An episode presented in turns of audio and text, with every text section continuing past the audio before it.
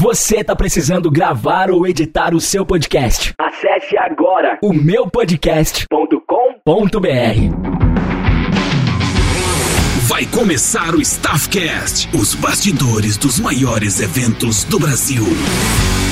Fala galera, beleza? Começa agora o Staffcast. Meu nome é Bruno Dias e esse é um podcast que vai deixar você inteirado em tudo o que acontece nos bastidores dos maiores eventos do Brasil. O convidado de hoje é Ricardo Tenente. Já trabalhou com vários nomes nacionais, como Chico Buarque, Caetano Veloso, Milton Nascimento, Maria Bethânia e por aí vai. Hoje ele atua com sua própria produtora de eventos. E aí, Ricardo, beleza? Oi, Bruno, tudo jóia? Ótimo. Que bacana, para mim é um prazer, né? Eu começo o podcast aqui agradecendo a sua presença. Você já trabalhou com vários artistas, foi uma pessoa que foi recomendada pra gente aqui no, no Staffcast, meu amigo Mário Júnior, lá do, do Kevin e o Chris. Conheço, Mário. Mas, ô Ricardo, é, eu, primeiro de tudo eu queria saber como é que você caiu nesse meio de trabalhar com show business, trabalhar com os artistas. Conta pra mim como é que você é, começou a trabalhar com isso.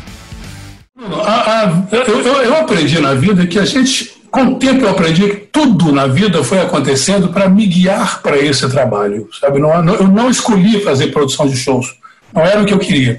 Eu sou ator, eu, eu, eu, eu sou de uma família de músicos. Eu sou, nós somos nove irmãos, desses nove irmãos, quatro eram excelentes músicos. Tocavam bateria, tocavam guitarra, e eu sempre convivi com a música. Eu fui. Eu trabalhei muitos anos em loja de disco, o que me deu uma herança musical muito boa. Eu conheço muito música sertanejo, conheço ópera, conheço jazz, conheço muita coisa de música em função desse trabalho. Fui DJ durante um certo período da minha vida. Na verdade, eu fui discotecário, mas se eu falar que eu fui discotecário, eu entrego a idade. E quando eu fui para o Rio, eu fui para trabalhar com teatro. Tá? Comecei a trabalhar com teatro, fiz filmes, trabalhei com Fernando Montenegro como assistente de direção do Lão Alves de Souza, trabalhei com com vários atores, com vários diretores famosos, do Hitsuki Yamazaki, fiz câmera, trabalhei com Wolf Maia, como câmera e editor do, do, de um curso de interpretação para vídeo. Quer dizer, de certa forma, tudo isso foi virando uma experiência que, quando eu virei produtor, eu sabia dominar o teatro bem, o acabamento de um teatro, sabia posicionar a câmera e olhar como editor, porque eu tinha trabalhado com o Wolf, né?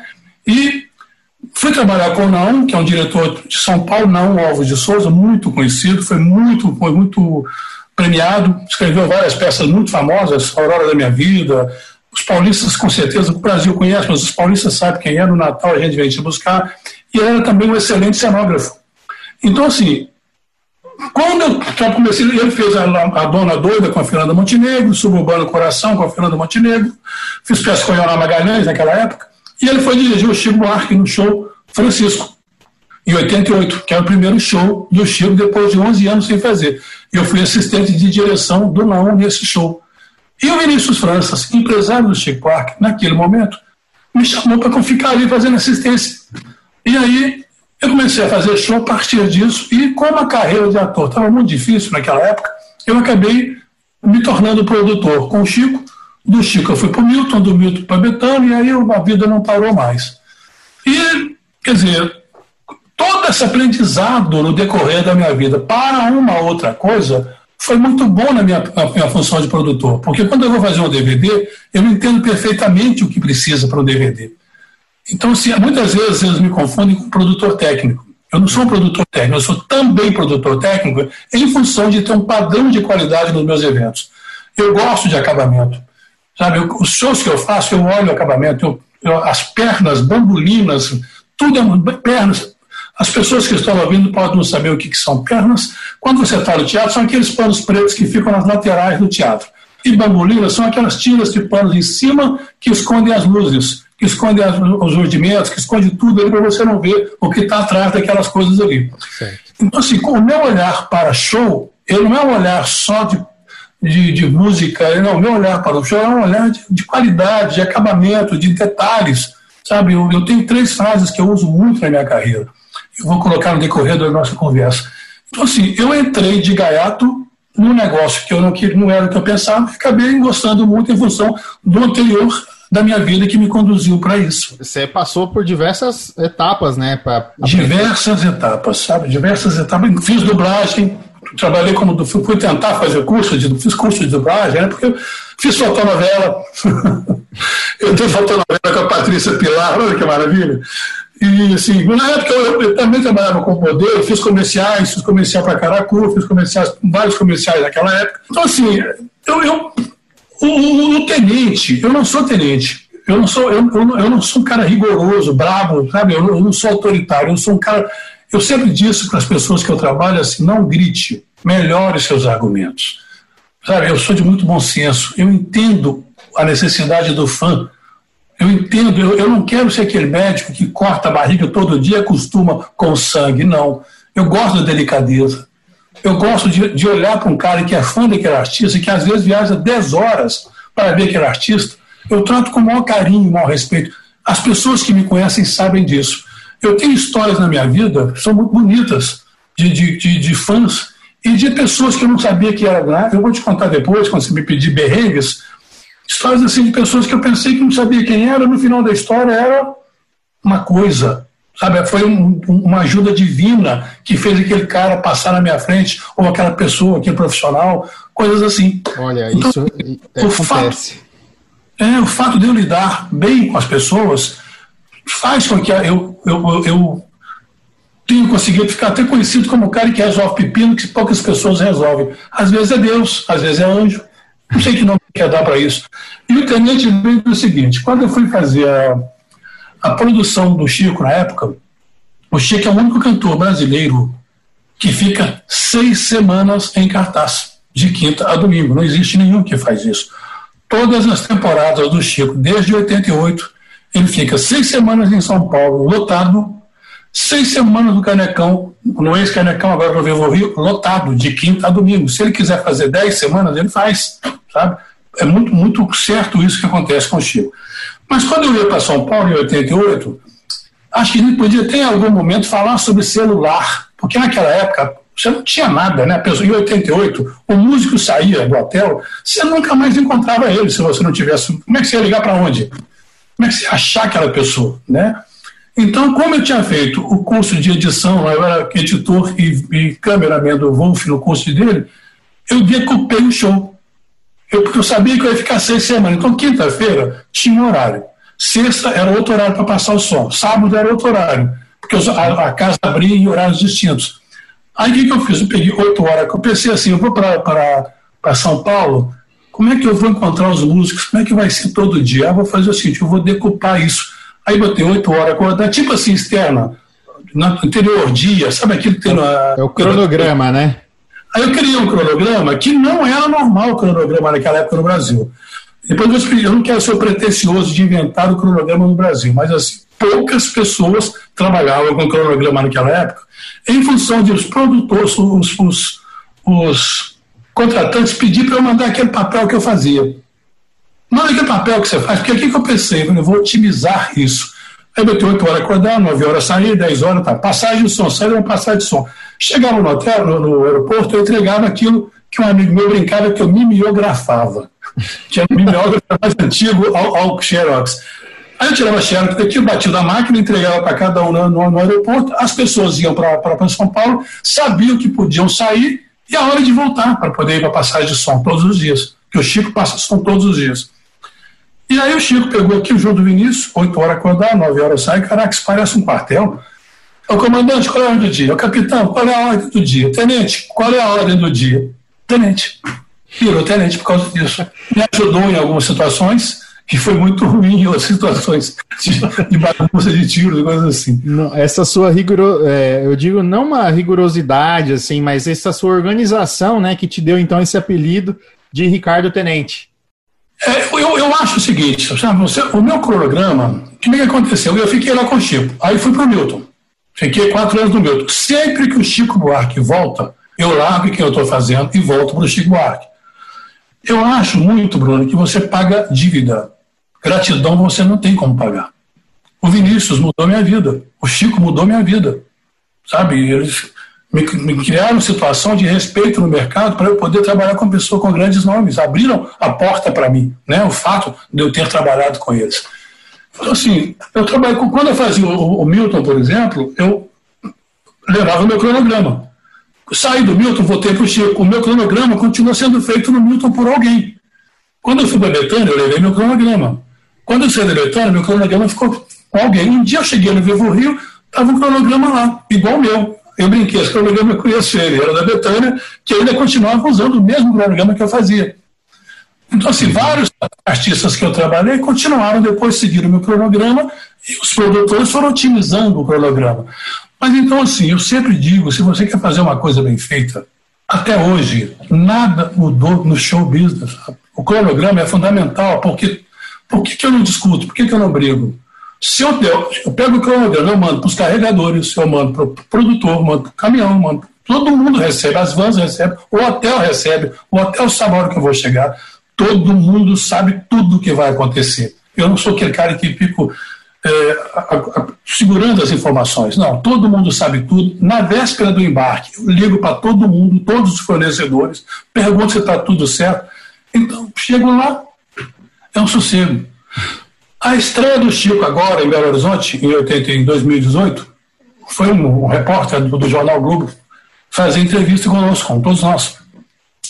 E ele ficou impressionado com a tranquilidade da estreia, porque não acontecia nada, não tinha nada que não tinha estresse. Todo mundo sabia tudo, sabe? Então, assim, se você explica tudo para todo mundo, não há por que ter estresse, né? Simples assim. É bem isso, né? Se você é, deixa todo ciente de cada passo que vai ser dado, isso facilita muito a vida, da, a vida e execução do projeto, né? É, acaba. Não, porque o grande problema desse país, eu acho, é um país assim. Primeiro, você, você não, se, se você não gosta muito de matemática, é muito difícil você ser bom em logística, né? E nós temos um grande problema de gestão, de, de, de, de disciplina, sabe assim, de, planejamento. Então, eu acho assim, é muito difícil um show dar errado, porque todos os dias o show é o mesmo. Se você chega no hotel e não tem quarto, o erro foi seu. Se você chega a van não está lá, cara, não tem como ter erro. Ah, mas tem uma fatalidade, não tem como ter, sabe? Muito. Os perrengues que eu passei foram perrengues que. Quer dizer, isso, o que eu, eu explico muito as pessoas assim. A geração que começou a trabalhar comigo, às vezes a gente é muito, cobra muito, porque hoje em dia você pega o celular, muita gente deixa tudo para a última hora. No meu tempo não podia quando eu comecei. Você não podia deixar para a última hora, porque na última hora, se um, se um voo era cancelado, o músico tinha que chegar no aeroporto para saber que foi cancelado. Né? Então, por exemplo, a Eco 92. A Eco 92 foi o primeiro, primeiro show ecológico transmitido pelo mundo inteiro. E é muito gozado você ver o mundo começar a desenvolver. Tinha um cara que chegava para mim, falava, tem que estar pronto aqui, porque às quatro horas da tarde vai entrar uma. Vai abrir uma ele apontava para o céu e falava, vai abrir uma janela da internet. Eu ficava olhando, o que será isso, gente? O que será essa tal de internet que ele falava? Nesse show foi a Marina Lima no auge, o Milton Nascimento, sempre no auge, Titãozinho Chororó, e era apresentado pelo Serginho Grossman, na praia de de Botafogo. Para eu fazer ligações, Bruno, eu tinha que atravessar o aterro do Flamengo inteiro correndo. São quatro pistas, oito pistas de trânsito rápido, mais duas, são praticamente 12 pistas até você chegar no passeio para ligar de telefone público. E todos nós, produtores, andávamos com a caixinha de Sebion. Sabe Sebion, aquela vitamina C? Sim. E ali dentro tinha Uma caixa de Sebion cheia de, de, de DDD, de, de, ligação local, e o outro cheio de ligação é, nacional. Você tinha que ligar As fichas, né? Você fazia a ligação, voltava correndo, e ele tinha que voltar lá de novo. E daí que vem a expressão que a gente usa muito. Aí, agora a ficha caiu. É por causa disso, porque a ficha, quando a, você só começava a falar quando a ficha caía. É. Sabia disso? Sei. Não, isso eu sabia. Cara, mas que essas histórias, assim, né? Tipo, essas dificuldades que vocês enfrentavam no passado, que, que são diferentes, né? Para quem é produtor hoje ou vai começar a ser produtor, enfim, não sabe como que era difícil você confir é confirmar uma informação, né? Você saber se um... Não, era muito, era muito difícil. Era muito difícil. Eu, o que eu digo é o seguinte: eu, eu não sou melhor do que todos que surgiram hoje, depois de mim, porque a vida está muito mais fácil hoje. Eu explico para as pessoas que era o seguinte: 88, até 92, 93, 94, 95 até, você não tinha som bom no Nordeste, você não tinha som bom no Sul do Brasil, você não tinha som no Norte. Então você, você tinha uma empresa boa de som lá em Manaus, que era o Tomazelli, tinha o Bisoga em Recife, você tinha o João América em Salvador, era o que a gente que tinha só que dava para fazer. No sul tinha, não me lembro o nome agora, me fugiu, São Paulo e Campinas sempre tiveram boas empresas e foi no Rio. Então, para você fazer show, você tinha que levar um caminhão com som, um caminhão com luz e cenário e três instrumentos. Às vezes você levava uma carreta de som e luz, uma carreta de cenário e instrumento, né? Para fazer lá em cima. Então, chegava na cidade hoje, às oito da manhã, com tudo para ser, só tinha o palco lá, a gente tinha que começar de zero a montar o som, a montar a luz, certo? E as mesas eram analógicas. Então você tinha que começar de zero mesmo. Hoje, hoje você chega, tem empresa de você chega a luz já está montada, você chega, já está o som montado, você chega às duas meio-dia e, ainda, e tem gente que ainda consegue atrasar a passagem de som. A gente não, quando estou chegando com tudo, começando a desmontagem às 8 horas da manhã, 4 horas, 5 horas estava passando o som já. Hoje em dia tem artista que nem, que nem é, passa som, né? Hoje em dia tem artista. Muito, muito, muito normal, muito, muito normal não passar. Normalmente a banda, eles não passam assim. Ah, tem equipe técnica que toca tão bem quanto banda. Tem equipe técnica que toca melhor do que algumas bandas, né? Então não é que eles não passam. A banda, às vezes, não passa, mas os seus holds passam. Quando a banda chega, está tudo passado. Tem banda que vai lá passar o som e volta para o hotel. Tem gente que é só os holds que passam e banda e música chega só na hora. Depende de, da qualidade musical de cada um ou duas. O Chico Buarque, por exemplo, fica, como eu te disse, seis semanas com a mesa pronta, a mesa já equalizada, toda, toda quinta, sexta, domingo, ele passa o som, todos os dias, apesar de não precisar. Mas ele passa cinco, seis músicas por dia. Ah. É um jeito dele trabalhar. Betânia também é assim. Ô, Ricardo, aproveitar que você citou nomes já de alguns artistas que você já trabalhou, eu queria que você listasse de uma forma bem breve aí quem que são os artistas que você já é, é executou algum trabalho, seja um projeto pequeno, enfim, ou grande. Olha, eu trabalhei com o Chico, né, com o Milton, com a Betânia, com Caetano, com Ney Mato Grosso, com a Cássia Heller, Cassiela, eu fiz o lançamento do show dela, Veneno Antimonotoria. Eu fazia ela e a Betânia ao mesmo tempo.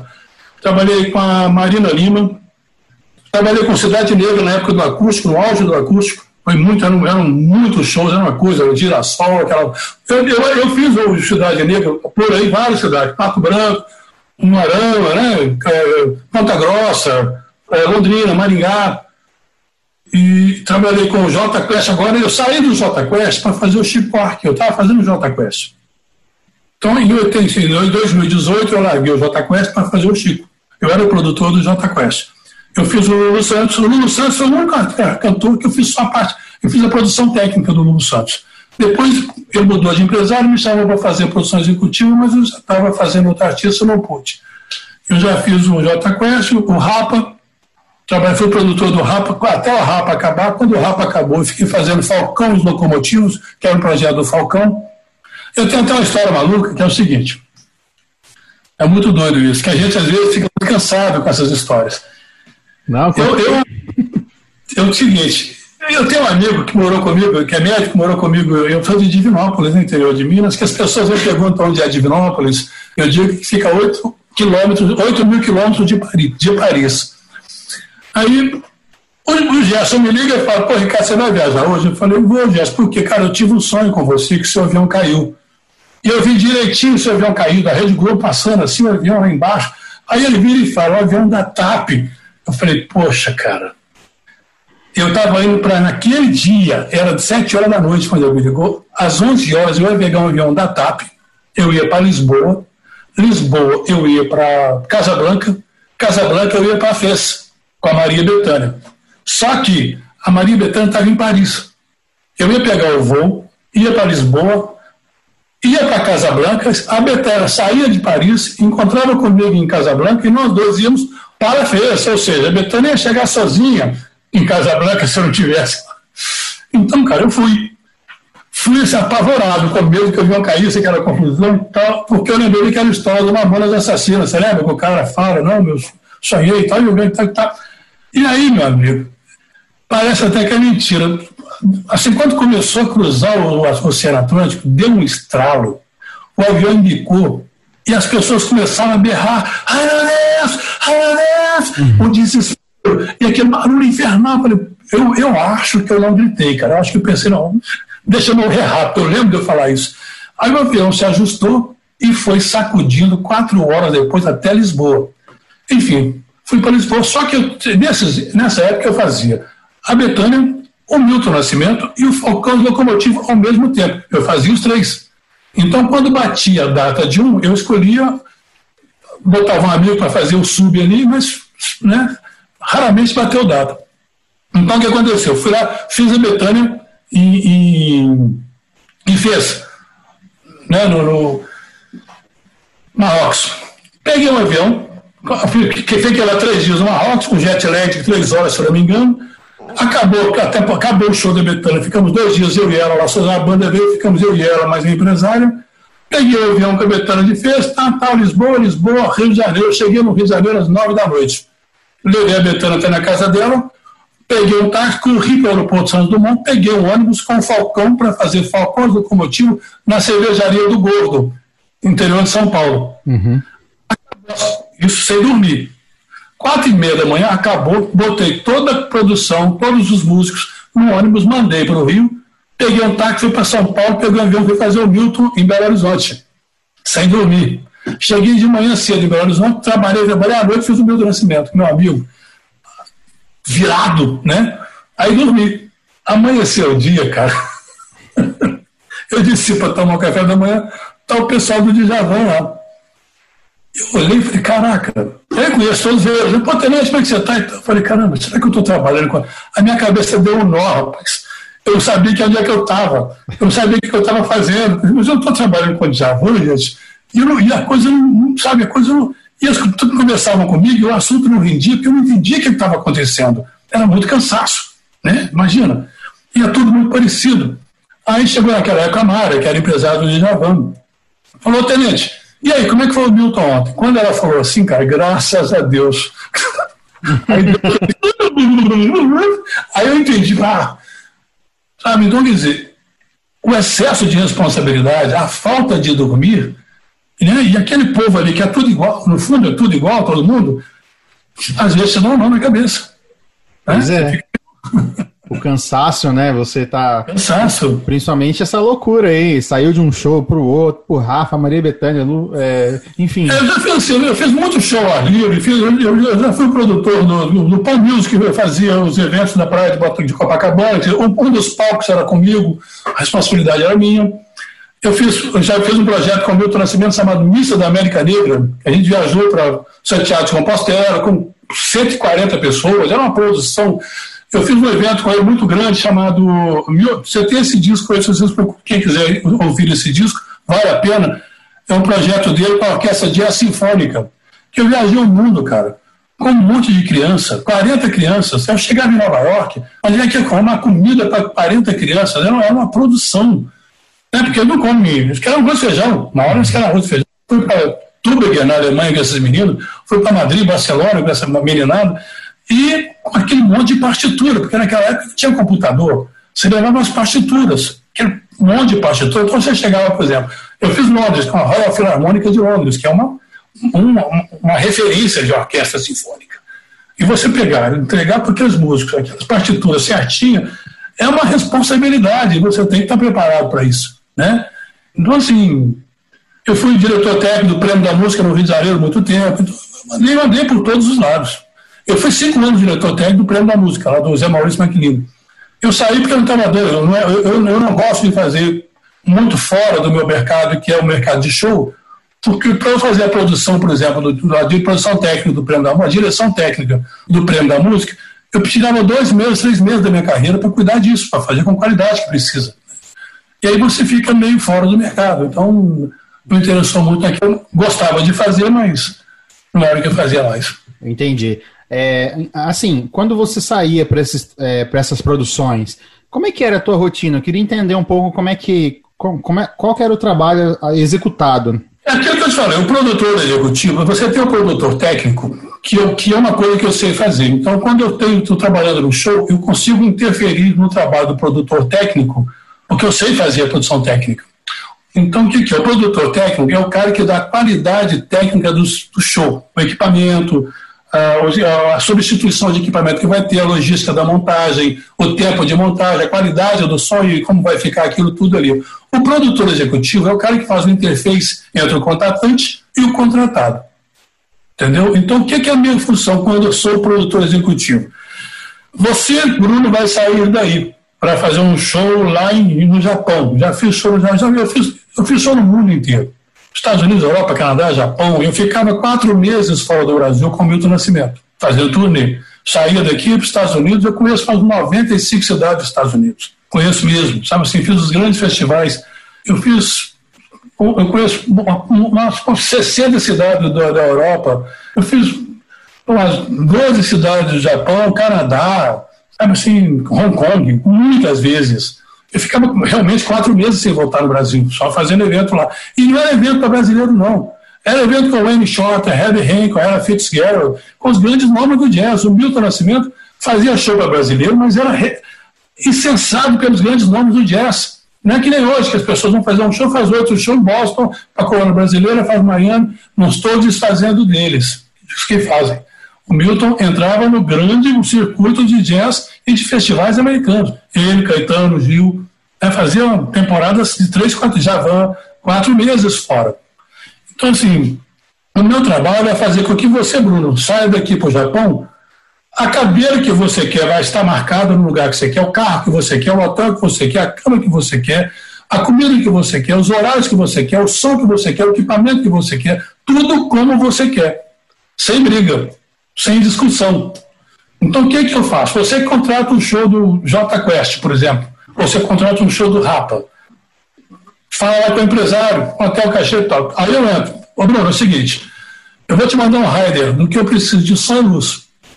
Se você não tiver o rider, você vai falar com o Gabriel, que é o técnico, o nosso produtor técnico.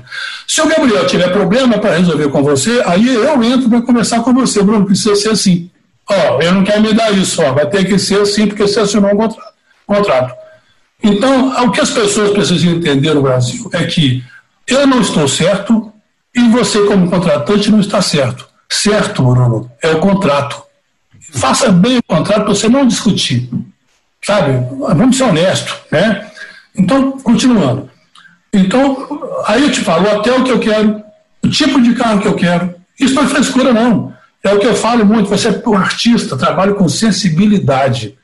Ele não é uma, uma, coisa que você fala pula, ele pula. Ele, ele trabalha com um lado sensível do, do ser humano. É como você pegar um picolé e mandar um picolé para Manaus. Se você não condicionar direito, vai chegar no lá. Parece uma, uma, uma comparação idiota, mas é um pouco isso. Quer dizer, o cara. Você assinou um contrato, cumpra. Né? Ou então fala, não dá para fazer assim, e não faça. Então, como produtor executivo, eu sou o cara que as condições necessárias para que aquele show saia com a qualidade artística que precisa ter, com a segurança das pessoas que precisa ter, com o padrão de qualidade que precisa ter, sem, que, sem prejudicar o contratante. Ou seja, você não vai ter surpresa nenhuma, porque todas as despesas e necessidades que você tem que ter, eu, como produtor, vou te dizer o que você precisa fazer para que o show saia como precisa. No, no, nós fomos fazer um show em Londres e a Betânia pede no camarim dela o Dimples, o whisky Dimples 15 anos. Ela só, só usa, ela não bebe o whisky Dimples 15 anos. O Dimples 15 anos, ela usa às vezes para aquecer as cordas vocais com um pouco. Vamos fazer Londres? O contratante era, era, ele, era, ele era escocês. Ele comprou um, um senhor whisky por 900 euros. E chegou para mim e falou: esse é o melhor uísque do mundo. Eu falei: olha, eu agradeço, mas não é o uísque que ela usa. Não, mas você. Aí falando inglês, aqui no Scotland, I know. Eu sei que você conhece, mas não foi o que eu pedi. Nós pedimos o DIM para os 15 anos. Então, quer dizer, ela fica como chata, não, ela não está chata, ela pediu o DIM para os 15 anos, você não tem que dar outro. Você pode oferecer outro antes mas você não pode falar que vou dar esse. Não é assim que funciona. Você tem que saber os motivos. Né? Porque às vezes, ô Bruno, eu faço o lado do contratante e às vezes eu trabalho do lado do contratado. Né? Então, quando eu estou do lado do contratante, eu olho o rider do contratante. Tem uma coisa que eu não conheço ali, eu ligo para o produtor do cantor e fala: ó, esse instrumento não tem, pode ser outro? Pode. Eu mando e-mail. Conforme falamos por telefone, então, vou trocar o instrumento tal pelo instrumento tal. Olha só, bebida tal não tem aqui. Posso trocá-la? Pode. Então, conforme falamos por telefone, você entendeu? Três frases que eu uso muito. O diabo mora no detalhe. As coisas grandes todo mundo percebe. O que te derruba são os detalhes, são as letras pequenas em contratos. A segunda, tome prejuízo financeiro, você recupera. Não tome prejuízo artístico, você não recupera prejuízo artístico. E a última, não menos importante, eu falo muito isso para as pessoas: um sim é um sim, um não é um talvez. Parece uma coisa simples, mas eu vou te dar um exemplo. Eu fui inaugurar um teatro em Ribeirão Preto. O piso estava super bem conservado. Eles fizeram um trabalho de recuperação do piso do, do, do foyer do teatro maravilhoso. Me liga, eu, eu, eu, era produtor, eu era, eu era produtor executivo, eu era produtor técnico, me liga o produtor técnico. Ô, Tenente, o diretor do teatro falou que não vai deixar passar o equipamento aqui. Tá, estou indo aí. Porque é uma coisa que eu descobri na vida. Eu nunca brigo sem bom senso. Eu sempre negocio com bom senso. As coisas têm lados tem interesses dos dois lados, né? Cheguei lá, o, o, o diretor estava irritadíssimo já, porque ele estava completamente coberto de razão. Eu sou de teatro, sei o que, que eu estava dizendo. Ele falou: essa equipe sua quer passar com esse monstro de cases, quer case de som, case de, case de mesa de luz. Ah, não vou descer, se for para passar aqui, pode cancelar o show, não vai ter. Eu falei: se eu comprar 14 metros de carpete e 4 metros de madeirites e colocar aqui. Ele falou, você faz a experiência assim, vai arranhar o deixo. Mandei comprar carpete, custa 10 reais o metro, cara. Mandei comprar 12 metros de carpete, peguei quatro madeirites no caminhão, botei os madeirites. Passei o primeiro, passei o segundo, tirei o madeirite de trás, passei para frente, fui passando. O que era não, virou sim. Certo? Então, eu tenho um monte de situações assim, que eram não absolutos. Por que, que você fez e eu não consegui fazer? Porque eu consegui falar diferente. Né? Administrou o problema, né? Administre o problema. Todo mundo tem problema, mas todo problema tem solução. Eu, eu até acho, uma das, das minhas uh, ideias assim de produção, né? Uh, no meu dia a dia, é, a função do produtor para mim é resolver os problemas que acontecem, né? Porque vão, vão existir Também. problemas que para muitas pessoas é uma coisa impossível de estar tá solucionando, mas com calma, conversa e contrato é, se resolvem. Eu né? faço um contrato, eu faço um contrato muito bem feito. Eu mando eu, meus contratos, eu, eu, porque é o seguinte. Tem um, um, um, você deve conhecer, talvez você conheça, um folclórico jogador que é o Neném Prancha. Neném Prancha. Que ele falava, o jogador vê, o craque é TV. Se eu for fazer um show hoje, aí na sua cidade, que eu já fiz, eu sei que, que, o, que o ginásio não é um ginásio fácil de descer, porque tem aquela rampa que você tem que descer com aquela rampa. Então, quer dizer, se o caminhão quebrar naquela rampa, como é que faz para tirar os outros? Né? Então, assim, eu antecipo que tem outra entrada, tem outra forma de entrar, sabe? Então, não, não entre com o caminhão, mas vamos trazer, sabe? Porque se quebrar naquela rampa, vai atrapalhar tudo. Quer dizer, você tem que, antes de chegar na cidade, sabe? Manda, hoje em dia, tão simples, faz uma foto para mim do local, fotografa para mim olhando, eu já sei, os, desculpa, eu já sei os problemas que eu vou ter. Né? Então, assim, quer fazer produção? Não reclama de problema. Se você quer fazer produção, entenda uma coisa: se não tiver problema, não vão me chamar para trabalhar. Né? Então, quer dizer, não tem sentido você chegar na rádio, seu microfone não está falhando, porque uma, toda deu manutenção nos cabos. Então, quer dizer, se você vai fazer uma transmissão, tem que estar tá muito bem o transmissor, o seu microfone tem que estar tá bom, a mesa tem que estar tá bom, o fade não pode estar com problema, não pode estar dando rame. Alguém tem que olhar isso. Quem, é, quem olha isso? O técnico. Quem faz o técnico olhar isso? O produtor. Quem dá o horário de olhar isso? O produtor. Quem faz o cronograma de, de horário de começar seu evento e acabar seu evento? É o produtor. Né? Então, o produtor não tem para quem reclamar. Ele é o cara que vai resolver o problema. Bem isso. Então, eu, eu, eu tenho histórias que eu não sei te explicar. Que eu resolvi problemas. Por exemplo, eu estava no Canecão fazendo show Chegou um cara, eu, eu me lembro bem da história por causa, por causa do, do, desfecho dele e porque era um português. Né? Ele chegou e falou: para eu estou cá com minha esposa, sou muito fã de Maria queria muito fazer um. A minha mulher queria tirar uma foto com Maria Bethânia. Eu falei, olha, a Betânia não sei se ela vai receber hoje, mas se ela for receber, não tem problema, leva o senhor lá e tal. Betânia recebeu, levei esse cara lá com a mulher dele e nunca mais ia ver esse cara. Isso foi em 98, Expo 98. Eu estava no Brasil. Aí vou para Portugal fazer a Expo 98. Eu, a Betânia levou, nós levamos, a Betânia leva todos os instrumentos. A Betânia tem um padrão de qualidade que ela não abre mão dele. Nós levamos quase, mil, quase uma tonelada de instrumentos, porque tem muitos instrumentos que não tem em Lisboa, não tem instrumentos brasileiros, cuíca, as coisas que não tem lá, você tem que levar. Aí eu estava com aquela fila de coisas para passar, chega um cara perto de mim, você sabe que o português, Bruno, ele não usa gerúndio, ele não tem o está chegando, é, estou ligando, eles não usam isso, eles falam está a chegar, está a ligar. Eles acham o gerúndio muito feio.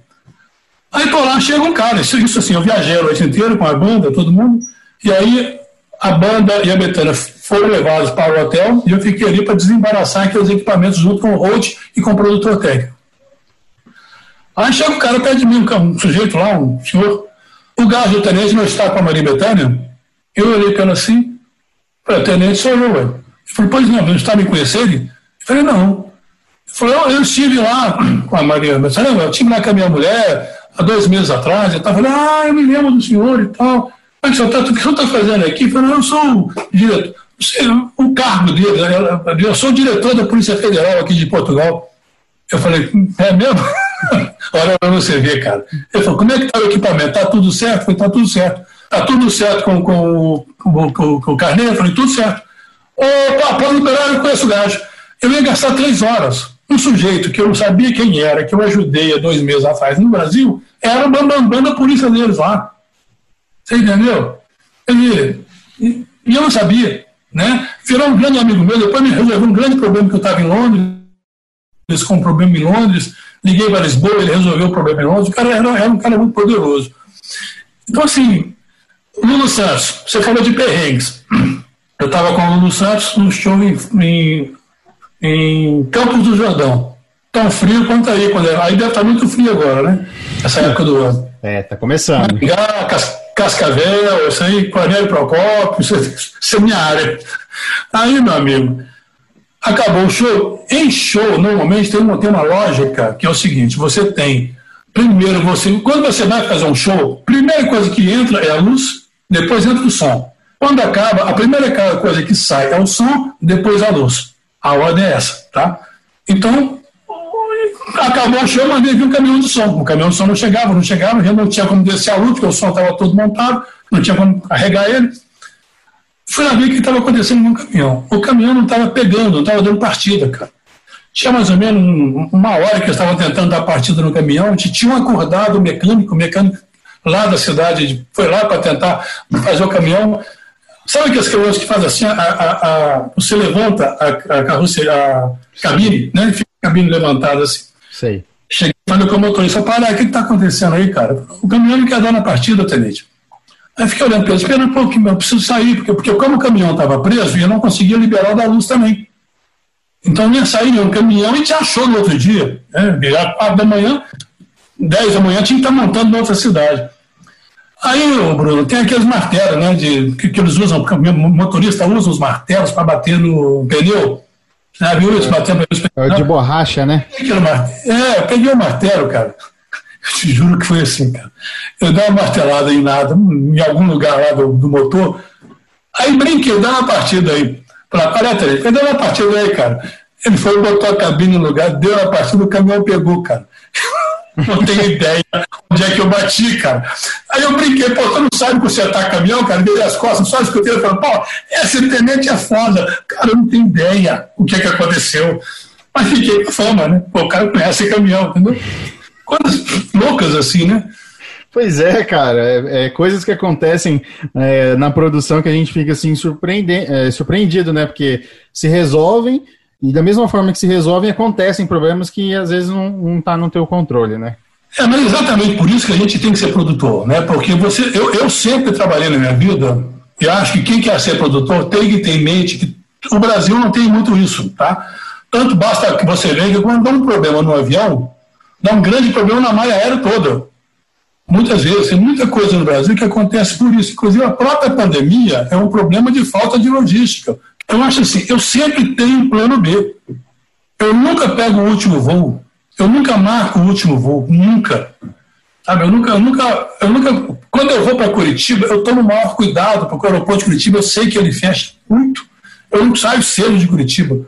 Quando eu tenho eventos depois de Curitiba, eu tomo cuidado. Quando eu disse, Frade, sai daí. Dessa, dessa, dessa coisa do aeroporto de Curitiba fechar muito. Dessa coisa do aeroporto de Curitiba, não sei de Curitiba, ser longe de Curitiba, né, de você, de São José dos Pinhais, e ter que ir para Curitiba, e às vezes você pega trânsito na volta, e sabe essas coisas. Tudo isso é produção. É saber que você tem um horário para chegar. Ou... Eu andava assim, oito, eu sempre calculei a distância, de, por exemplo, às vezes eu estava numa cidade a nove horas de viagem de algum lugar, eu chegava uma hora e meia sempre. Acertar, como é que você acerta assim? Eu calculava 70 km por hora, não tem erro. É a média, é 70 né? A média, você faz a média do tempo que vai gastar e sabe, gasta, coloca a projeção e aí aquele golpe que ninguém está nos ouvindo, né? vou contar só para nós dois aqui. Muitas vezes, quando eu via que eu ia chegar muito cedo, eu falava com a motora, vai mais devagar. Porque é mais fácil esperar dentro do ônibus dormindo do que esperar em pé lá dentro do aeroporto. Todo mundo está dormindo mesmo. Então, às vezes, se ele, se ele ia chegar às 8 da manhã e precisava chegar às 9 e meia, demora um pouquinho para a gente chegar às 9 horas, pelo menos.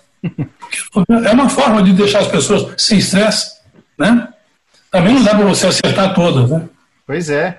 Mas isso é muita experiência também, né, Tenente? É, é não, não só eu, eu acredito que um produtor hoje que está entrando no mercado, ele não vai ter toda essa noção que você tem e teve no passado, né, de saber é, esse controle. É bom ter, né, Na galera? Na verdade, o que você, o que, o que todo eu, eu, eu conheço muitos músicos, né? Eu conheço, eu, quando eu faço show é muito complicado para mim porque eu trabalhei com muita gente, então eu tenho muita gente me pedindo convite. Eu, e é difícil atender todo mundo, é muito difícil. E é muito difícil dizer não para algumas pessoas. Eu compro convite às vezes para algum músico. Já comprei convite para algum tipo de músicos aí, e eu raramente peço convite para as pessoas. Então, o que eu falo é o seguinte: tem muito técnico novo hoje, produtores novos hoje, que eu aprendo muito com eles. A gente não pode ser arrogante. Não pode dizer que eu sei tudo. Sabe, eu sei, a gente já aprendi muito. Pessoas que eu, eu digo muito isso, eu tenho muito respeito por carregadores. Os carregadores não sabem a força que tem. Se eles cruzarem os braços, acabou. Nada acontece. Então, se eu conheço todos, eu chamo pelo nome quando eu chego, pergunto o nome de cada um e guardo o nome de cada um. Esse tipo de coisa está a respeito para você num palco. Você, por exemplo, você sabe hora do perrengue, quem é o cara que. Já aconteceu de show atrasar, Bruno? Porque você vai fazer um show no ginásio de, de Londrina, ou no ginásio de Maringá. Aí você tem um cara que apaga a luz do ginásio para começar o show. E você não combinou com esse cara e o cara não está lá para apagar a luz, como é que começa o show com a luz acesa? E quem é o cara apaga a luz? Então, quando eu chego no lugar, que eu já olho o ginásio, a primeira pergunta que eu faço, todas as saídas que tem, as possibilidades de evacuação rápidas que eu preciso ter, as formas mais rápidas de, de, de, do meu produtor técnico desmontar e montar, a forma mais ágil que tem, e quem é o cara que apaga a luz, quem é o cara que fecha, Primeira coisa que eu pergunto, por quê? E é o nome dele, porque na hora do, pega para cá, eu falo, cadê o Cláudio? Quem é o Cláudio? Cadê o do Cláudio? Cadê o cara? Cadê aquele cara? Que cara? Aquele cara que apaga quem é o cara, sabe? Então, assim, nomes. Você pode ter saído ali e não lembrar mais nome de ninguém, mas aprenda, guarde os nomes. As pessoas gostam de ser respeitadas. Eu gosto. Por que eu não vou respeitar? É realmente uma aula, viu? É, bater esse papo com você aqui, para mim, é uma, realmente uma aula. Eu sou produtor também, né? Mas nem se compara, né, é, com todas as suas Aí que tá, sabe, Bruno? Não é que tá. Você precisa aprender uma coisa. você fazer os Rolling Stones ou fazer um show na boate de Maringá é igual. A lógica é a mesma. A proporção é que é diferente.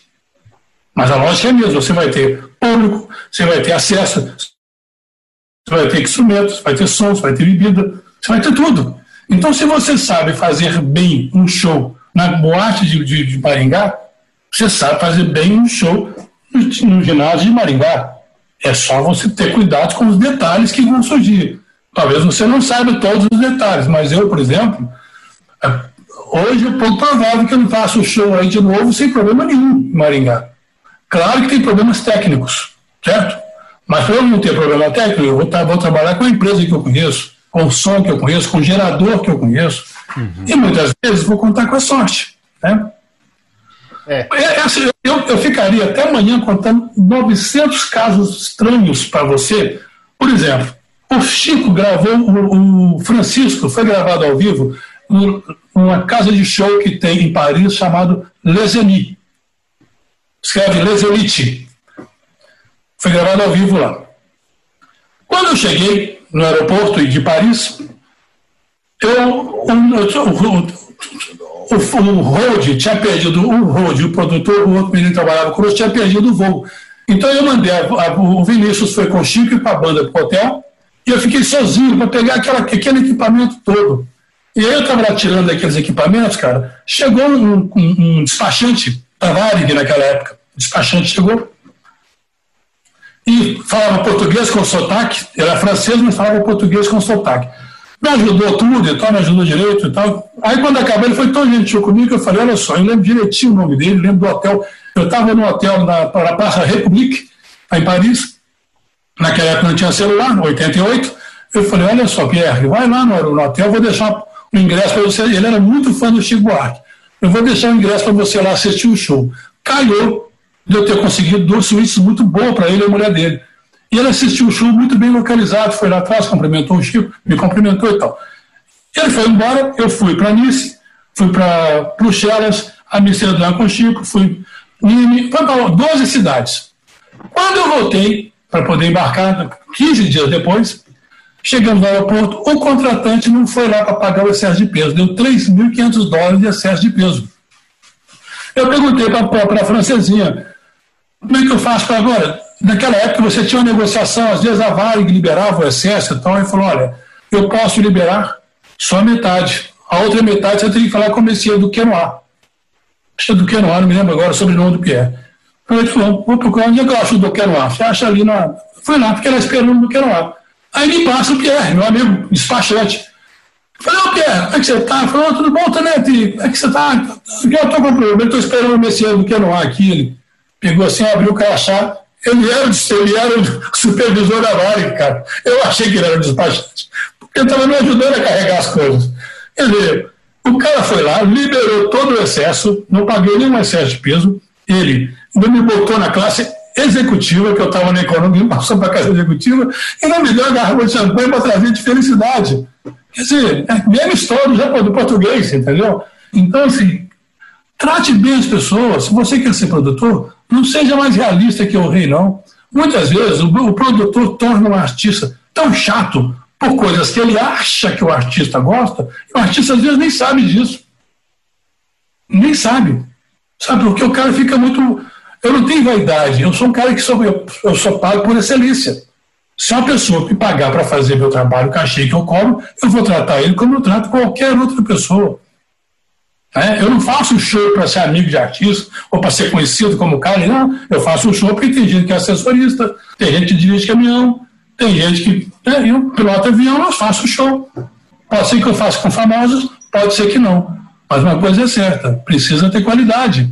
Pode não ser famoso, mas tem que ser uma música boa. Eu não vou fazer uma música trabalhar com uma coisa que eu não gosto. Como é que eu vou trabalhar com algo que eu não gosto, né? Ah, Faz sentido. Tem tudo isso, né? Aqui, aqui em Maringá a gente passa alguns perrengues também. É, eu faço a produção de um evento que não sei se você conhece, mas é a Barraca Universitária. Ela é, acontece no mês de maio, é, aqui na, na, exposição na cidade. Por causa da pandemia a gente não teve, mas são oito noites de show seguidas. Então, assim, um chega a ter 20 artistas, não é 20 pessoas. Que show, olha que bacana. Então, assim, é, é tipo, é um festival. Você, você, tem praticado com roda, você tem tudo direitinho aí para fazer isso, palco, tem, tem, tem, tem backstage para isso e tal, tem tudo. A minha troca de palco tem que acontecer em menos de 15 minutos.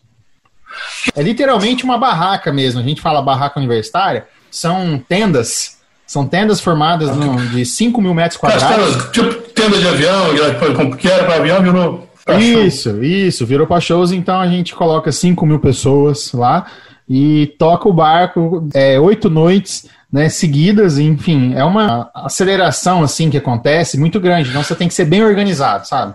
Mas não, mas não é isso. Se você fizer um cronograma, você não pode botar 20 pessoas com as mesas de hoje, você pode ter 20 pessoas. O fundamental é que eu falo para as pessoas. Não adianta você fazer isso aí não ter praticável, porque você pode tirar, mas é o que eu falo para as pessoas. Se você passou o som, tirou e montou de novo, não fez sentido você passar o som. Né? Aí você vai passar o som para deixar montado. Com certeza. o som de... Então, eu acho praticável com roda é uma grande invenção. Porque antigamente você não tinha praticável com roda. Mas você usava a mesma bateria para todo mundo, trocava prato e caixa e pedal, sabe? Antigamente era assim. Hoje a pessoa não quer. Hoje em dia não tem. Não tem, mas naquele tempo você tinha, porque não tinha outro jeito. Né? Usava o mesmo amplificador para todo mundo, era um Diascoros, era um PCM 900, sei lá, PCM, não, era assim. Então hoje em dia está é, tá muito mais fácil, mas mesmo assim o que você está falando é, uma, é uma, uma pegada. É. Uma pegada. É uma, uma pré-produção bem feita. Né? Se você fizer mal feito, porque aí você tem logística, tem carregador que você tem, que você não pode matar os caras. Né? Tem que ter uma, uma, uma, troca de carregador, tem que ter um camarim, isso é muita coisa. É, eu sei exatamente o que é fazer um negócio desse tamanho. O que está acontecendo no Brasil? Antes de ser um profissional, eu sou um cidadão. Então, assim, em março, eu faço parte de dois grupos. A Graxa é um grupo de produtores, técnicos e técnicos e roads, enfim, e o do Panda lá, que é o ele e o, e o Calil, que é o produtor executivo e técnicos. Em março, em março, eu fiz uma decupagem. Eu coloquei lá, nós vamos ficar março, abril, maio, sem trabalho, junho julho, vamos estar no pico, agosto pode diminuir, setembro a gente vai votar, se votar em dezembro. Isso eu falei em março. Me organizei financeiramente para março, para dezembro, aliás, porque eu sabia que não ia votar antes. Sabe por quê? Por que nós estamos como estamos? Porque não tem disciplina, não tem um projeto, não é, tem a ver com o governo, não tem a ver com o povo. Eu não posso querer que se abra show sem segurança só porque eu quero trabalhar, aí, aí, como é que fica o povo que vai e vai adoecer? Quem é que garante que não vamos adoecer? Sabe, então a gente não pode sair querendo as coisas sem saber como querer. Você não pode querer fazer produção sem saber como fazer, porque você vai fazer o produtor, o contratante gastar mais. Então, assim, é ilusão achar que nós vamos abrir isso sem ter uma vacina. É ilusão. Não sei se você está de acordo. É uma situação delicada, né? Não, realmente, eu tô. É um assunto bem polêmico, bem delicado. A gente não tem como dar qualidade, né, para um evento, sabendo que as pessoas podem estar. Tá, enfim. Tem, tem assim. O que teria que fazer é o seguinte: o contratante tem que diminuir seu gasto, seu custo, o, o, o, cantor tem que baixar consideravelmente o seu, o seu cachê, o, o, empresário tem que baixar consideravelmente o seu cachê também, técnicos, músicos têm que, fornecedores, baixar consideravelmente. Recentemente, agora, hoje eu vi aí já que fizeram, não sei se em Londres, vários quadradinhos, palanquezinhos com as pessoas, bem, mas são pessoas disciplinadas. Aqui não se tem disciplina. Sabe? Não, não estou criticando, é uma constatação. Você vê as pessoas na praia lotada, que isso? É para ir ou não é para ir? Então, eu sou doido, eu estou em casa tem cinco meses, nem só eu que sou burro. Nem quando não é para ir, né? É. O pessoal fala. Mas. É, mas assim, você já falou vários perrengues, eu queria saber qual foi o pior da, que você já passou, vivenciou. Por exemplo, eu inaugurei, eu inaugurei a, a Pedreira Paulinisky. Foi eu que inaugurei ela. Você inaugurou a pedreira ali? Inaugurei ela. Eu inaugurei, eu, eu, eu estava lá, eu, eu, estava lá quando o, o prefeito Jamilene estava no trator, é, planejando lá, ele chegou a subir no trator, e a pedreira Paulo Nemes, que ela começava no seguinte, eu inaugurei um show do Milton Nascimento. É, você chegava por cima e descia um elevador, desse elevador de andaime. Agora tem acesso por baixo, mas antigamente você chegava por cima. E descia lá de cima, no, no elevador de andaime. E o elevador pegou fogo, bicho. Eu vi dentro do elevador, o elevador pegava. Parou no meio, pegando fogo e olhava pro Milton. Eu a mais ou menos uns 8 metros de altura. Caraca, como é que vai ser? Não sei, você tem que resolver. Cara, eu peguei, você não, eu não lembro como é que aquilo resolveu. Eu sei que eu peguei um pedaço de pau que eu arranquei, dei uma paulada no curto, aí o troço travou. Aí ficava lá esperando alguém nos descer, entendeu? Eu queria saber de algo que te marcou, assim, mas de uma forma positiva. Algo que aconteceu no show, que você, se você leva pra tua vida e lembra até hoje, sabe? Mas não um perrengue, algo, algo bom. Ah, tem tanta história boa, cara. Eu tenho uma, um cara que eu, eu, fazia, antigamente tinha muita campanha política, né, cara? Muita campanha política. É, shows bis. Eu fiz uma campanha para um, um, político lá do, do, de Belo Horizonte chamado Hélio Garcia. E o Sérgio Reis, eu fiz a produção de todos os cantores. É, eu fazia produção no, no, no Minas Gerais inteiro, organizava tudo. Eu e uma amiga minha, chamada Fátima Paliano. E aí o Sérgio chegou, tudo organizadinho, aeroporto, caminhão, hotel, tudo direitinho como ele queria. No meio do show, ele parou, chamou, aí ele fez um discurso muito bonito, falou: Eu gostaria de chamar aqui uma pessoa, e falou umas coisas muito bonitas a meu respeito. Me chamou no palco e pediu aplausos para mim, falou coisas assim, muito bonitas para eu ouvir, sabe? Muito bonitas mesmo. E que me deixou assim, naquele momento, foi um, um reconhecimento de um trabalho que eu tinha feito com muito carinho, que eu faço isso com muito carinho. Eu sou de uma família muito pobre. E até meus 25 anos eu não tinha tido aniversário com bolo. O meu primeiro bolo de aniversário foi na peça Dona Doida que a Fernanda Montenegro me deu. primeiro bolo foi a surpresa que fizeram para mim, e ela chegou segurando o bolo, cantando parabéns para você. Você pensa ganhar um bolo da Fernanda Montenegro. Eu abri a boca a chorar, chorei e ninguém entendeu nada. Eu expliquei, não, porque é o primeiro bolo que eu recebo na minha vida. Né?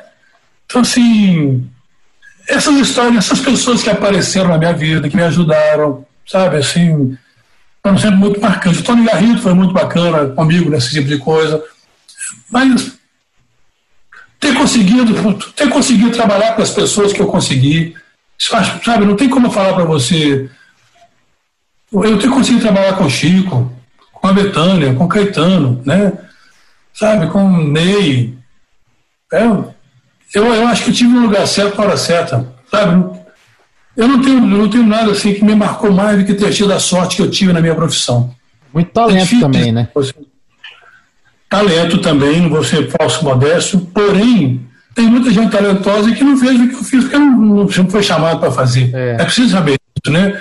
Eu me dei muito bem, porque eu me preparei, a vida me preparou, eu não sabia que a vida estava me preparando para ser o que eu fui, sabe?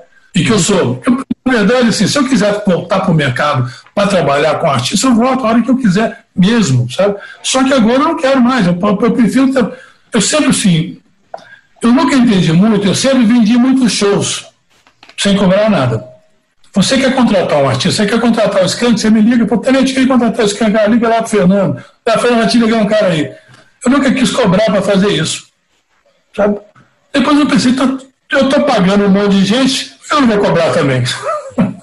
então resolvi montar aqui a GBR para fazer os meus eventos e também para vender show. Ô, Tenente, mas é assim, é, você teve alguma situação com alguma fã é, que já te tirou do sério? Uma situação, não só te tirou do sério, mas foi uma situação esquisita que você percebeu o que ela passou? O fã é assim, o fã, ele confunde as coisas às vezes, porque o fã muitas vezes, ele leva para ele transfere para você o amor que ele tem para o ídolo dele, porque muitas vezes você está perto do ídolo dele e você é a pessoa que vai levá-lo ao ídolo dele. Então, assim, toda vez que eu lidei com o fã, por exemplo, o fã tem uma coisa gozada. Eu lembro que é gozado a forma que, que às vezes, por exemplo, eu sou muito educado, muito, muito gentil para comandar. Eu lembro uma vez eu estava com o Falcão no Rapa, no auge do Rapa aí, e aí tinha lá umas 50 pessoas que iam ser atendidas pelo Falcão. Eu falei, galera, vamos ficar nessa posição, por favor. Pessoal, por favor, fica nessa posição. E eles não ficavam, aquela confusão no camarim, era um camarim, um acesso estreito, então eu tinha que pedir alguém para ficar lá. Meu amigo, uma hora deu um berro. Falei, aí, galera, se não sair da posição e ficar aqui, vai sair todo mundo aqui agora. Agora! É, é nessa posição que eu quero. É aqui, assim, assim, assim, assim vai ficar assim. Aí, cara, quando eu fiz isso, elas ficaram no carinho comigo. Falei, cara, a pessoa gosta de ser maltratada. Será que é isso mesmo? O ser humano é uma coisa meio estranha, né? Então, assim, o fã não tem culpa de não saber lidar com isso. Né? Eu já tive fãs que invadiram o palco, toda vez que invadiu, eu sempre peguei. Eu sempre falo para segurança: se o fã invadir o palco, você não agrida a fã. Porque se, ela, se ele invadiu o palco, o erro foi seu, não foi do fã. Se o fã entrou, você vai tirar com cuidado. Se agredir, eu tiro. Eu, eu, eu, eu tiro a empresa. A empresa que, que, que, que, que eu souber que invadiu o fã, que, que agrediu o fã, que subiu no palco, eu, eu nunca mais trabalho com ela e quero um filme dela. Porque o fã está fazendo o trabalho dele, vai subir. Ele quer ver o ídolo dele. é sem noção. É uma, é uma ação, é sem noção, mas ele gosta, ele ama. Como é que você vai julgar o amor das pessoas? Né? Então, assim, todos os fãs que quiseram ver os artistas, como eu te disse lá no começo, eu não quero ser aquele médico que corta e acostuma com sangue. Não, eu não quero acostumar com a. Foda-se, desculpa a expressão, que se dane os fãs. Não, eu respeito o fã. Se pode, pode, se não pode, eu explico por que não pode. Tem fãs que às vezes são exagerados, são chatos, é, não percebe que você está sendo sincero. Eu odeio quando eu sou sincero e o fã não dentro de mim. Então o que, que eu fazia, por exemplo? É preciso entender o Chico Buarque. É preciso ir no show do Chico Buarque para você entender. Quando o show do Chico acaba, fica umas 50, 100 pessoas lá fora querendo falar com o Chico. O Chico normalmente não atende por dois motivos. Primeiro, porque ele trabalha a cada cinco anos. Então não dá para ele falar todo dia com 50 pessoas. Porque nenhum artista que atende fã todo dia fica seis semanas no mesmo, no mesmo lugar. Ele não pode perder a voz, porque os shows já estão vendidos. Então ele se cuida muito, porque né, a voz dele, ele não está treinando todo dia para cantar igual os outros cantores fazem. Ele fica cinco anos sem cantar, volta de novo. Aí eu vou lá fora, falo, o Chico foi embora, não adianta vocês esperarem aqui, Aí eu duvido, eu duvido. Ah, mentira. Aí eu pego sempre um fã, levo no camarim, mostro para ele que o camarim está vazio, que o artista já foi embora. E o cara não acredita, acha que eu estou escondendo o artista dele. Aí quando acha que você levou o fã para tirar foto, ele combinou com você ainda. Não, aí quando eu volto lá fora, a pessoa fala, ah, realmente eu fui no camarim, não está lá. Só para as pessoas entenderem. Alguns fãs, cara, você faz esse carinho para os fãs. Teve fãs que foram lá fora, foi lá no camarim, aliás, voltaram e falaram assim, saiu, tá lá dentro, tirei foto com ele.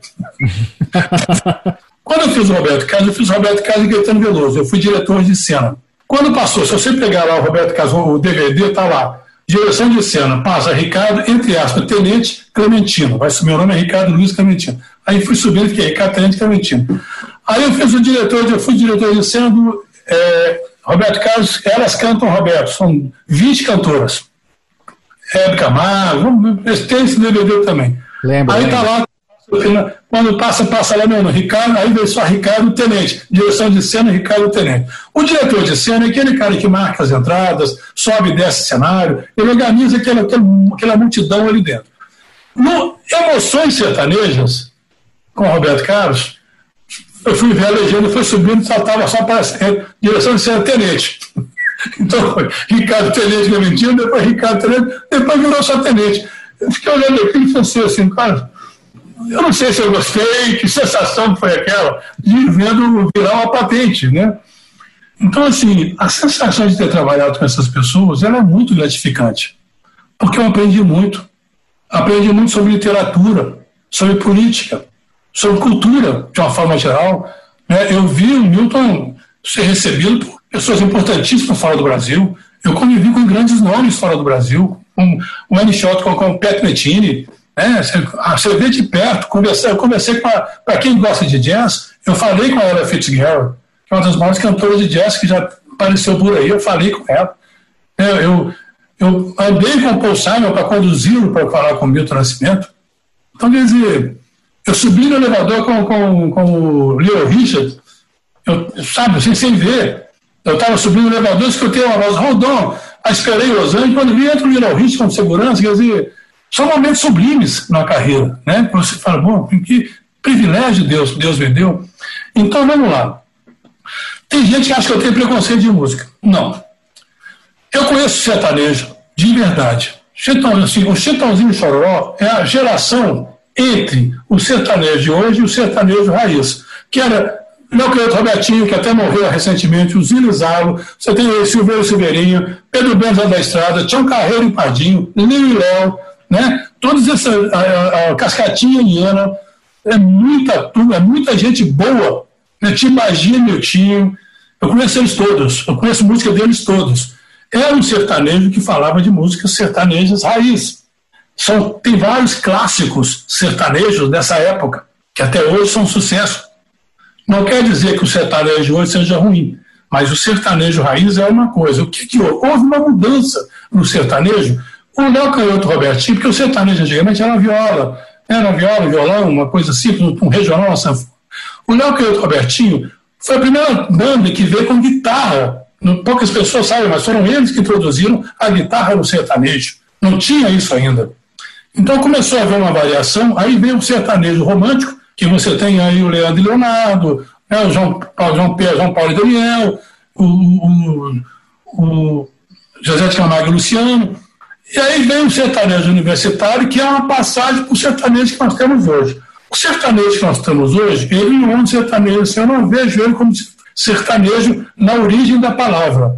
Eu vejo ele como duas pessoas que cantam uma música que é uma mistura do reggaeton, eles misturaram vários, né, do, do eles pegaram vários estilos e dentro desses estilos criaram um tipo musical que não é exatamente o sertanejo raiz, mas é, é, é uma mistura de estilos.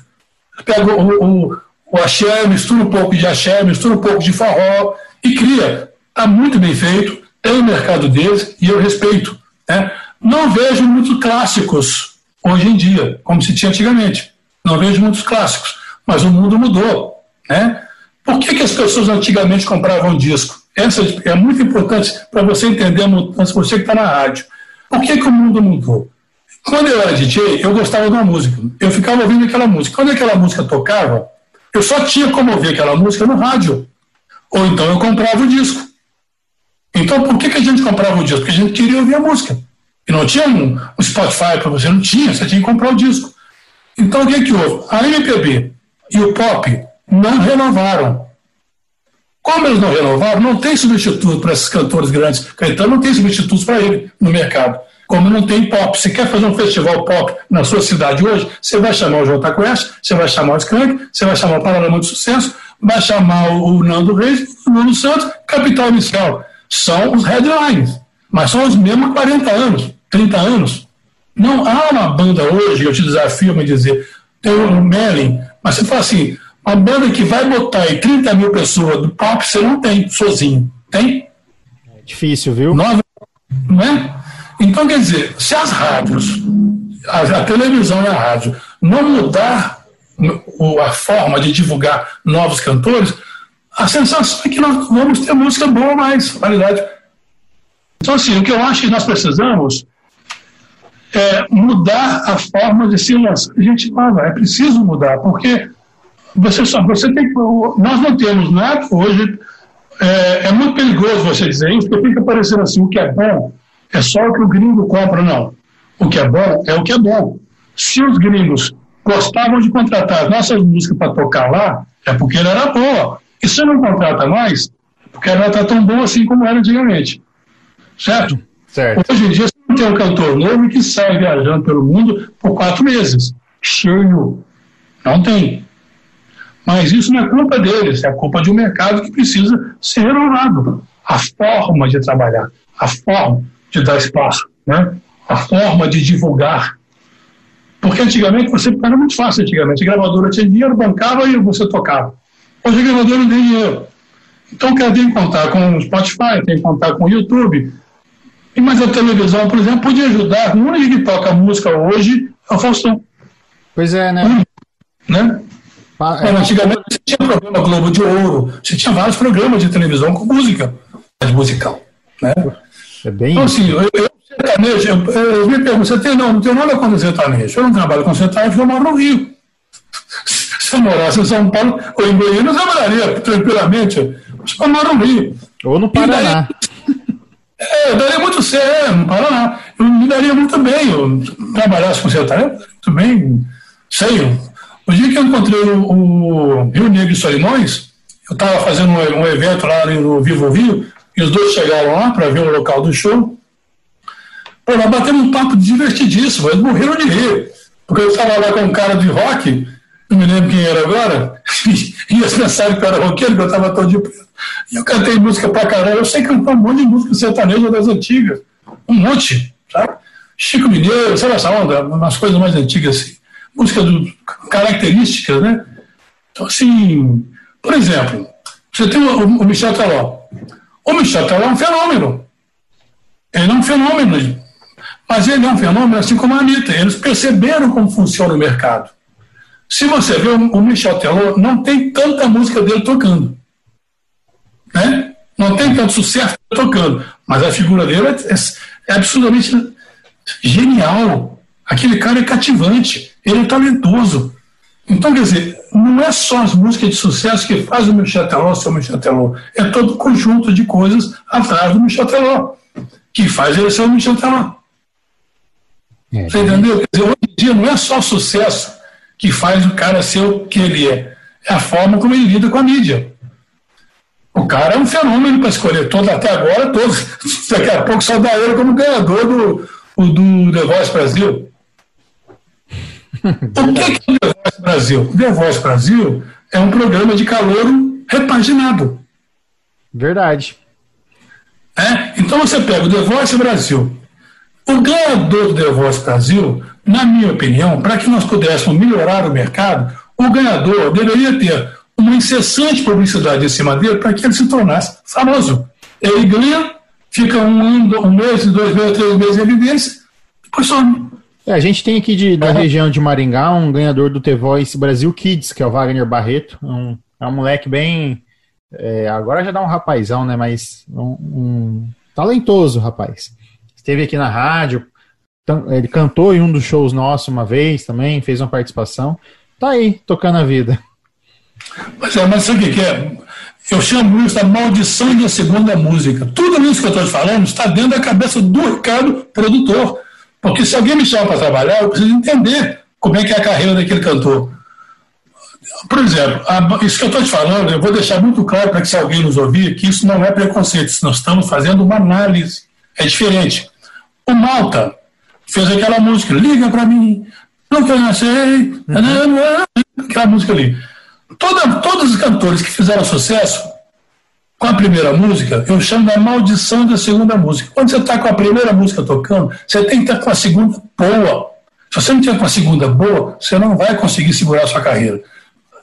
Lembra os grandes sucessos aí, que você viu há pouco tempo atrás, pessoas que fizeram sucesso com uma música e não emplacou a segunda, porque às vezes a segunda você tem que estar preparado, estourou a primeira, tem que estar a segunda, enquanto está estourando a primeira, começa a batalhar a segunda, procura ela. Se não está no seu disco, procura, porque senão, bicho, você vai ficar sucesso uns 15 minutos de fama. Né? Pois, pois é. é. um pouco isso. E muitos que me chamaram para trabalhar, eu não foi porque sabia que não ia dar em nada. E não errei, sabe? Mas é bem isso mesmo, né? A pessoa tem que pontuar a carreira dela num conceito geral, né? Tem que é, saber executar tanto o seu cronograma artístico também, né? Porque existe um cronograma. Você tem que cronograma, você tem que saber, por exemplo, as posições que você vai tomar, o que, quem dá show nisso? A Anitta. A Anitta dá um show, cara. A Anitta dá um show de saber lidar com a mídia. Ela sempre faz as associações certas. E é ela, a danadinha é ela. Não tem uma, uma, um, uma empresa de marketing atrás dela. Ela é que é a esperta da história, ela é que percebe por onde o mercado está indo e foca ali, foca aqui e vai. Né? Ela é bem. Ela tem uma estratégia gigante, né? Estratégia boa, ela aprendeu a lidar. Sabe o que, que acontece? Que, que mudou no nosso, nosso mercado, de uma forma geral? Você antigamente você tinha uma revista aí, vamos dizer, você saía nas, na. Por exemplo, eu acho que faz muita falta a MTV. A MTV era muito boa ajudava muito a MTV. Como ela perdeu espaço, né? Você não tem. Ela, ela cumpriu uma função muito boa, a MTV. Mas você pega hoje, por exemplo, vamos botar o Cristiano Ronaldo. O Cristiano Ronaldo, vamos supor que ele ganhe 40 mil euros, 40 milhões de euros por mês, lá, por ano, lá fazendo. Só que o Cristiano Ronaldo tem uma, 390 milhões de seguidores. Então, quanto você acha que ele cobra? Você acha que vai aparecer na, na, no Instagram dele, que tem 300 e cacetados milhões de seguidores, com a camisa de Adidas de graça. Ah, não eu, vai. Quer dizer, hoje em dia, você sair na capa da revista Veja, ou sair na capa de uma Cláudia para uma mulher, uma revista de moda, a Gisele Bündchen, por exemplo, tem mais seguidores do que a revista Cláudia. Então, quer dizer, ela postar alguma coisa no Instagram dela tem mais repercussão do que a revista. É isso que os artistas hoje têm que aprender a associar. O que, que ele vai botar a imagem dele onde? Você falou de alguns artistas que você já teve contato, algumas pessoas que você, você conheceu. Quem que te marcou que a profissão de produtor te, pro, te proporcionou, né? Que você conheceu? Que você parou e falou assim, meu, tô perto dessa pessoa, né? Que legal, assim, eu, eu já era fã e me aproximei por conta da. Uma pessoa que eu mais admiro na vida é o Chico Buarque, como ser humano, como tudo. O Chico Buarque é muito coerente. Claro, assim, Roberto Carlos também, eu acho, no dia que, eu, que ele me chamou de, pelo meu apelido, tenente, eu fiquei muito emocionado. Roberto Carlos e Chico Buarque são pessoas que eu agradeço muito estar perto deles, ter estado perto dele. O, a, Ella Fitzgerald foi muito importante. O Paul Simon foi gozado, porque é, ele foi no show em Nova York e ele é muito baixinho, né? o Paul Simon é pequenininho. E aí eu fui andando, estava ele, eu e o César Lima. Ele falou, I want to talk with Mr. Nascimento. E eu falei, ok, no final do show, let's go. Vamos lá no camarim. Aí eu fui andando, o Sérgio passou, porque americano tem isso, o jeito americano de trabalhar é muito rigoroso. Eu passei e pulsaram, aí o, segurança falou, hey man, eu olhei para trás e eu, what about him? E esse aqui? Eu falei, mas esse é o Paul Simon. Eu falei, ah, mas ele não tem que achar em inglês. There's no pass. Não, eu não tenho que achar, mas ele é o Paul Simon. Eu falei, eu falei assim, sem crachá, eu não vou entrar. Aí eu peguei o meu crachá e entreguei o Paul Simon. Ele falou, não, man, you don't understand. Ah, você você precisa de um crachá para ele entrar. Eu que fui lá dentro, busquei, quer dizer, o cara barrou o Paul Simon na cara dura. Mas esse está certo. Né? É o Paul Simon, não tem crachá. Porque eles usam um crachá, muitos, muitos eventos, que é o backstage after show only. Você já recebe. Quando acaba, o que, é que eu uso nos meus shows? Todo convidado dos meus shows, que eu faço produção, já recebe o crachá after show only, quando eu sou produtor geral do evento. Porque quando acaba o show, eu não tenho que me apurrar de lá fora. Todo mundo que vai entrar já está com seu crachá após o show. Então ele chega e mostra, por segurança. Acabou. Quer dizer, o time eu sempre otimizo tudo. Então, assim, eu, eu, fiquei, eu fiquei emocionado quando, quando eu vi o Chico cantando a banda, só eu e ele, ele cantando a banda dentro do camarim. Sabe assim, a Fernanda Montenegro foi muito bonito, foi uma pessoa que eu fiquei muito orgulhoso de, de ter convivido com a Fernanda Montenegro, muito orgulhoso. Esse dia que eu subi no elevador com, com, com o Little Richard foi muito interessante. Achei assim, fiquei, fiquei vendo Paul McCartney. Eu fiquei hospedado no hotel Recife, o Paul McCartney ficou no meu andar.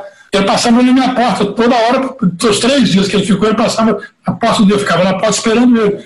Então, um dia que eu falei, have a good show, sir. Ele falou, thanks. Eu não sei se falou thanks, guy, ou thanks, bye. Assim, eu queria ter tirado uma foto com o Paul McCartney, porque eu, eu, eu, se eu gritasse Paul, eu acordava ele, que era meu quarto, tinha mais uma porta, outra porta, e era o seguinte do Paul McCartney. E tem inclusive na internet, Paul McCartney saiu do hotel em Recife, eu estou lá, eu desço no elevador, ele desce de um lado, eu do outro, eu saio junto com ele. Então, os Beatles foram muito importantes para mim, musicalmente falando, Bruno. Os Beatles me, me bastaram, me bastaram. Eu não tive preocupação com Pink Floyd, com The Who, com Led Zeppelin, eu não gostei dos Beatles, Rolling Stones, os Beatles foram suficientes para mim. Eu gosto de música com aquela harmonia, sabe, aquela qualidade ali de, de orquestras e enfim, os Beatles foram muito importantes para mim. Quando eu fui lá em, em, em o, o, disco do Milton foi remasterizado no, no Abbey Road. E eu cheguei ali dentro, ficar vendo o Abbey Road, foi muito ver, ver o, as pessoas que trabalharam com os Beatles ali, sabe? Uhum. Isso também foi muito marcante para mim. Encontrei uma vez com a, com a, em Veneza, em Genebra. Eu, eu, eu disse, eu sentei num bar assim, na mesa ao lado estava a Yoko Ono com, com o Julian. Os dois sentados tomando um café. Eu não, não abordei, eu só fui muito discreto.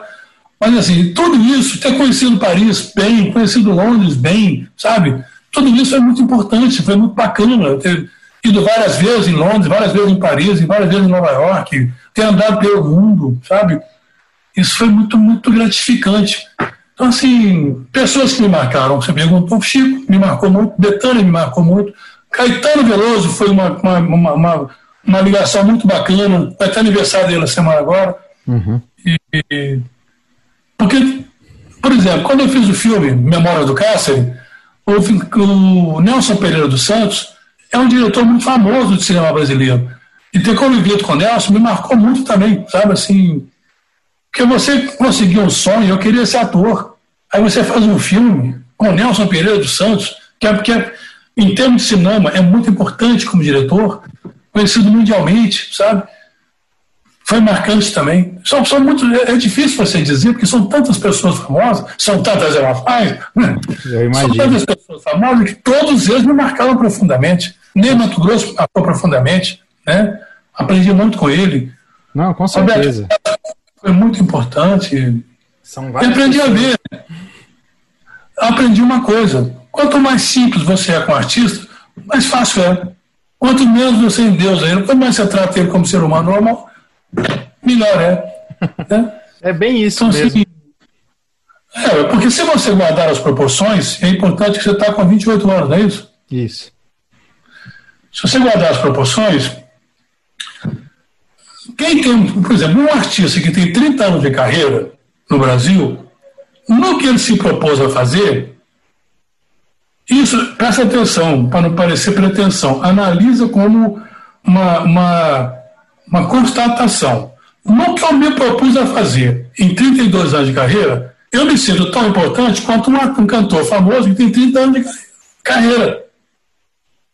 Então eu lido com ele da mesma, com, a mesma, com, a mesma, com o mesmo respeito que eu tenho que ter com ele, ele tem que ter comigo também, porque eu tenho 30 anos de carreira, mas eu também tenho. Você entendeu? Então isso não faz com que eu fico. Nenhum deles me, me deixa constrangido. Nervoso, né? né? Sei que já aconteceu, eu não vou te contar, mas já aconteceu um dia de eu chegar para o cantor famosíssimo, olha só, meu amigo, você não precisa de mim, eu não preciso de você, ficamos assim, tchau, paramos aqui e foi embora. Até hoje a gente conversa, bate papo, ele morre de rir desse dia. Mas, assim, eu não está satisfeito? Para que você vai me suspender? Para quê? Você vai me aturar, né? Ô, ô Ricardo, é, para finalizar, eu queria que você deixasse um recado para os profissionais que estão na área, quem tem interesse de começar. É, a tua dica aí de, de um grande profissional, né? Que você é, eu queria que você deixasse um, uma sugestão para a galera aí de como se comportar nesse meio, Bom, a minha dica para quem quer ser profissional é: seja honesto, estude, entenda, analise, pesquise, tenha cultura, leia, leia. Não tem literatura de shows para você ler, é muito difícil literatura de shows. Mas quando você for no show, quando você. Vou te dar um. Vou te dar um você que vai ser um profissional, eu tenho, eu tenho algumas palestras que eu já dei, eu vou te dar uma para quem vai nos ouvir. Tem pessoas que olham para uma vaca e veem uma vaca.